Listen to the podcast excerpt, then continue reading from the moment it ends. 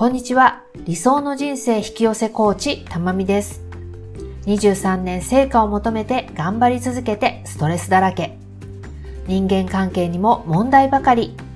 そして5年以上婚活してもパートナーには巡り合えず。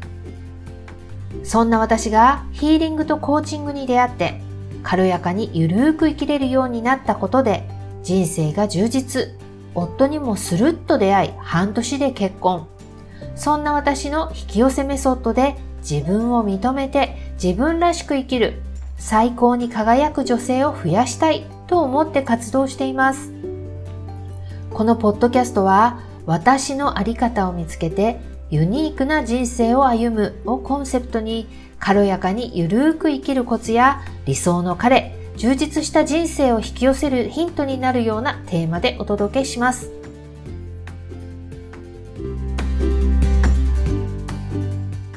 In her own way. えー、この週末シドニーはすごくお天気が良くてというか暖かくてですね。あれ？暖かいというか暑くてですね。土曜日日曜日とも30度ぐらいまで気温が上がりました。なんか私寒いのがとても苦手なのであったかくなってきてすごく嬉しいです。せっかく30度超えたんですけれどもちょっと外に出れなくてっていうのも土曜日はね子供の、えー、学校関係のことで一日中 Zoom でした。子供が Zoom で授業があったりその後私が、えー、学校関係の方とミーティングをしたりということで結構ね一日中家にいたんですよね。ちょっと残念です。でもねまあ暖かくなったっていうことでねとてもウキウキして楽しい気持ちになっています。ただね今週もう今は大丈夫なんですけども今週なんか気持ちが落ち着かなくてエネルギー的に言うとちょっとなんかゆらゆらしていたなっていう感覚があるんですよね。で周りの方もなんかそわそわして今日は一日中仕事ができなかったとかなんかすごく今日は落ち込んでるとかなんかそういうお話をよく聞いてなんかねエネルギー的にそういうのあるんでしょうね。もしかしたらね新月が、えーと、確か7日にあったんですけれどもそのせいなのかなとかいろいろ思ったんですけれどもまあね最近私そういうのあんまりこう理由付けしないようにしているのであなんか抜けたな。私の感覚だけ。自分が感じることだけ。頼りに。自分の五感を大切に暮らしています。最初にちょっとお知らせをします。今理想の彼に出会う恋愛引き寄せ体質になる方法という無料個別相談を募集しています。ちょうどね募集満席になってしまったのですがさらにお問い合わせがあったので少しお席を増やしました。ちょっと迷ってるっていう方ねぜひ来てください。悩んでるよりも行動です。すっきりしちゃいましょう。詳細はブログに書いてあります。そして直接のね、お申し込みは公式 LINE から行っていますので、エピソードの概要欄をご覧ください。ではね、今日は実は引き寄せについてお話ししたいと思います。出会いとか豊かさとか仕事とか、あと人間関係、人生すべて何にでも引き寄せるためには自分の意識が向いている方向が大切ですっていうことをお話ししたいと思います。引き寄せってよく言われたり聞いたり、あとたくさん本があったり、インターネットにもね、いろんな情報載ってると思うんですけれども、実際ね、分かっている人、実践している人ってどのぐらいいるのかなって思うんですよね。ね、結構ね、聞いたことはあるんだけど、実はどんなものかよくわからないとか、どんなことをしたらいいのかわからないとかその引き寄せの法則なんて言われますけどもその法則自体よくわからないなんか難しいんじゃないの？それとかあと怪しいよね？なんていう人もいると思うんですよね。で実は引き寄せってとってもシンプルな法則なんですけれどもなんかよくわからないとかやってるつもりでできないうまくいかないっていう人もいるかなと思います。今日はね少しでも引き寄せについて分かって普段毎日の生活に役に立つような方法をお伝えできればなと思っています。まずね、引き寄せって何なのか知っておいた方がいいですよね。もちろんね、もう先ほども言ったように本とか、えー、ネットとかいろんなこと書かれているので、いろんな言い方や考え方言われています。まあ、シンプルに、一番シンプルに言うと、自分の考えていることが思った通りになる、なっているっていうことなんですよね。思考は現実化するなんて本もありますけれどもね。うん、でこれねヒーリングとかそうスピリチュアルって言ったらいいのかななんかそういう観点から言うとエネルギーや波長そういうものが同じものが引き寄せ合うっていう法則なんですよね。なので自分の状態にふさわしいもの人とか、えー、物とかなんですけどもそれがふっと目の前に現れる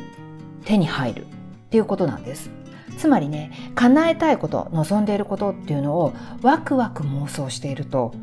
ちょうどいい時ちょうどいい場所ちょうどいいタイミングで偶然というかたまたまという形で現れるっていうのが引き寄せなんですよね。これねふっと目の前に現れるとか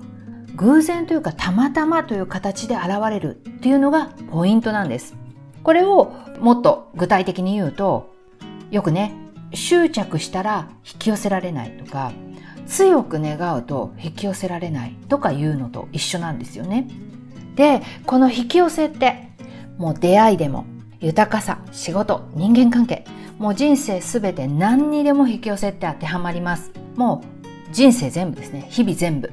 じゃあ、ふっと引き寄せられている人、うまくいっている人、普段引き寄せとか意識してない人なんだけれども、えー、結果的に引き寄せられちゃっている人。で、どういう人かっていうと、例えばね、やたらモテる人、いつも彼が途切れない人、考えてみたら、お金に困ったことないな。人生、今までお金そういえば困ったことないなとか、あと、そういえば仕事にはずっと恵まれてきたな。上司とか同僚には、うん、いい人しかいなかったな。で、友達がいつも助けてくれたな。っていう人だったりとか、あとね、周りから見ていて、あの人いつも楽しそう、幸せそう、なんていう人も当てはまると思います。実はね、こういう人って意識してなくて、すでに引き寄せられる状態にいるってことなんですよね。でも、まあ意識せずにやっているっていうことなので、まあその人もね、どうしてできているのか分かってないですよね。もしくはある一部分は良くて他の部分はダメっていう場合他の部分では再現できないもしくは応用できないっていうことにもなっていると思いますなのでまああの仕事はすごいいいんだけどがねとか友達にはすごい恵まれてるんだけどお金がねとかねえー、そういうふうにどれかが良くてどれかは良くないとかそういう人もいるかなって思います。先ほどヒーリングの観点から言うとエネルギーや波長が同じものが引き寄せ合う。なので自分の状態にふさわしいもの人っていうのがふっと目の前に現れる。手に入る。ということは叶えたいことをワクワク妄想しているとちょうどいい時ちょうどいい場所ちょうどいいタイミングで偶然というかたまたまという形で現れるっていうふうに言ったんですけれども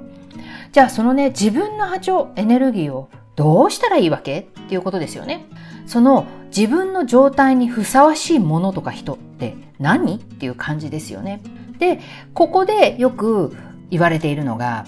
いつもポジティブで、こう、いい状態でいるといいものが引き寄せられる。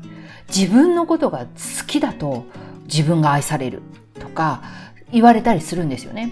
でそれってやっぱりよくわからないと思うんですよ。それってどういうこと？私自分のこと愛せないから、あ、じゃあ愛してもらえない。自分のことを好きじゃないから、あ、好きな人には巡り合えない。私いつもネガティブだから、もうダメじゃん。っていうふうになっちゃうと思うんですよね。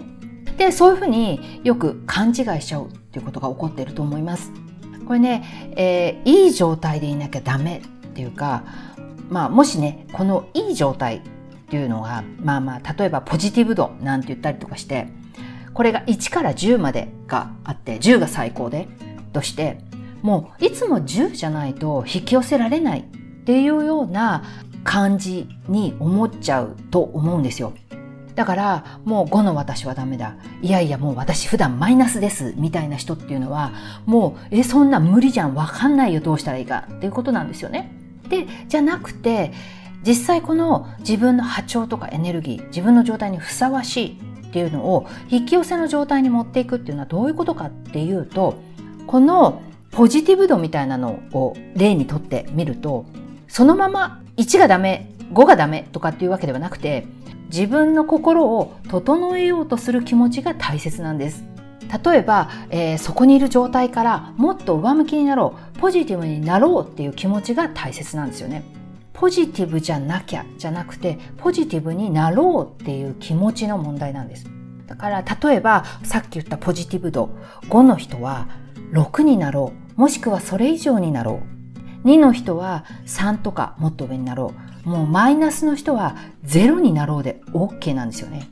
で、そのなろうっていう気持ちがエネルギーや波長となって現れるっていうことなんですよ。で、それを要は、えー、引き寄せの場合ではいい状態というふうに言います。ね、そのいい状態に対してふさわしいものがやってくるっていうことになるんですよ。そういうふうに考えると普段ね使う言葉とか行動とか変わってくると思いませんか？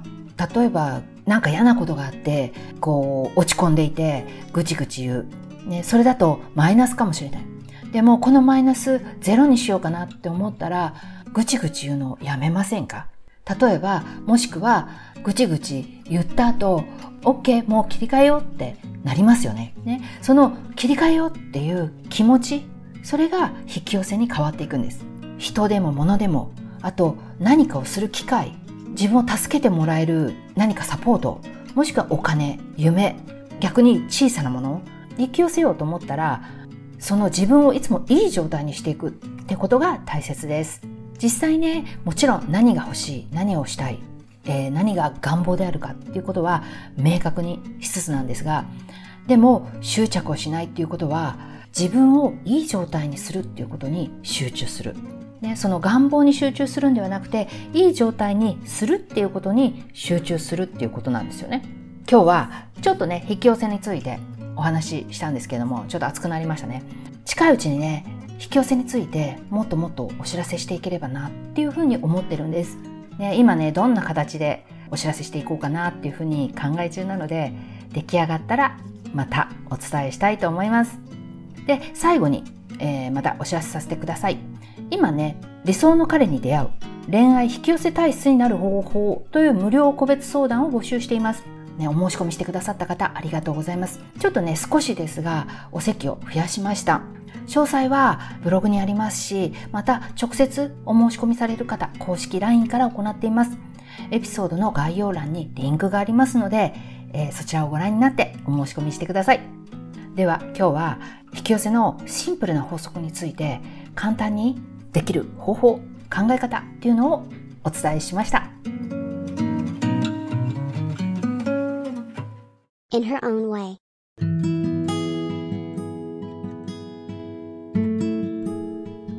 今日のエピソードが今ストレスやモヤモヤを感じている現状から少しでも抜け出すヒントになったと思った方はぜひお友達とシェアしていただくか、レビュー、配信登録するをクリックしていただけると嬉しいです。また、ブログ、公式 LINE アカウントでは、結婚したい、豊かになりたいという方に向けて情報を発信しています。公式 LINE に登録してくださった方には、仕事バリバリ戦闘系のあなたが21日で運命の人に出会う方法という動画のプレゼントや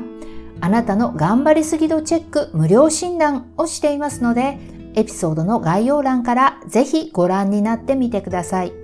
インスタグラム、フェイスブックもやっています。プライベートなども載せていますので、覗いてみてくださいね。では、次回のエピソードでお会いしましょう。最後まで聞いてくださってありがとうございました。